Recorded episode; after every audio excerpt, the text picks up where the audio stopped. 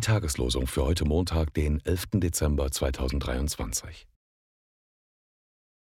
Herr, vor dir liegt all mein Sehnen, und mein Seufzen ist dir nicht verborgen. Psalm 38, Vers 10. Das ist die Zuversicht, mit der wir von ihm reden. Wenn wir um etwas bitten nach seinem Willen, so hört er uns. 1. Johannes 5, Vers 14. Die Losungen werden herausgegeben von der Evangelischen Brüderunität Brüdergemeine.